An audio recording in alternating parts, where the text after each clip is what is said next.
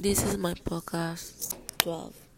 What is an electroscope? An electroscope is an early scientific instrument used to delete that presents electric charges on the body. How does it work? It's defined charging by the movement and test object to it to the Coulomb electrostatic force on it. How does it test form? The electroscope was the first electrical measuring instrument. Who instead invented this device? A British physicist, William Gilbert, answered the burning question that we can. How do you try and reduce your impact on the environment? I think a changing how I consider, for example, putting the mm. trash where the in the